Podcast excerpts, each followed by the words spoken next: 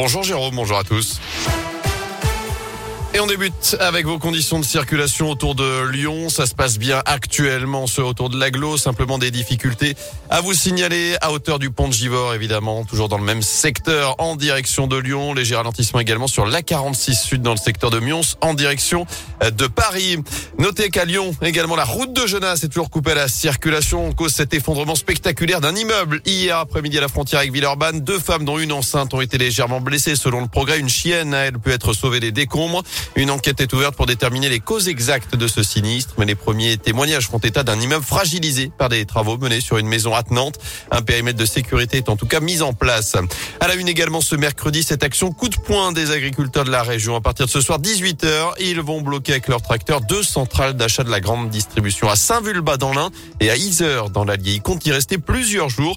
Objectif des manifestants, euh, faire pression sur les négociations commerciales annuelles qui ont lieu en ce moment entre industriels et grandes distributions. Des discussions sur les prix des produits alimentaires qui s'achèvent à la fin du mois. Les agriculteurs souhaitent que la loi Egalim 2 promulguée à l'automne dernier et qui cadre en partie ces négociations soit réellement appliquée. Michel Joux est le président de la Fédération régionale des syndicats d'exploitants agricoles en Auvergne-Rhône-Alpes. Au niveau de la profession agricole, on a poussé le gouvernement, mais également le ministre de l'Agriculture pour pouvoir sortir cette loi qui encadre les choses pour qu'on puisse avoir euh, des résultats. Maintenant, nos agriculteurs sont en quête de ces résultats et pour qu'on puisse avoir une durabilité de nos exploitations agricoles pour continuer tout simplement de nourrir nos concitoyens, il faut absolument que cette loi, qui est tout simplement un encadrement législatif pour pouvoir avoir une valeur ajoutée qui revienne plus précisément dans les exploitations avec toute la transparence nécessaire. Et il faut que tous les opérateurs, la grande distribution, mais également les industriels puissent euh, appliquer tout ça. Certes, c'est tout récent, mais pour l'instant, il y a quand même peu d'applications pour qu'on puisse avoir des retours euh, massifs dans les cours de ferme. Et les agriculteurs vont donc se relayer jour et nuit à Saint-Vulbas à Isère à partir de 18h. Ils espèrent avoir une discussion avec les responsables de ces centrales d'achat.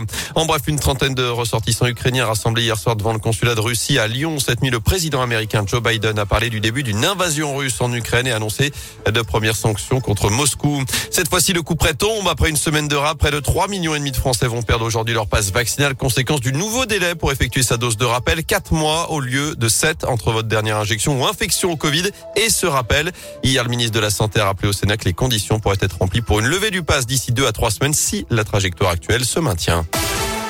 En foot, Lille devra réaliser un exploit. Le LOSC battu 2-0 hier à Chelsea en huitième de finale allée de la Ligue des Champions. Match retour dans trois semaines. En attendant, les Nordistes viendront défier Lyon dimanche soir en clôture de la 26e journée de Ligue 1.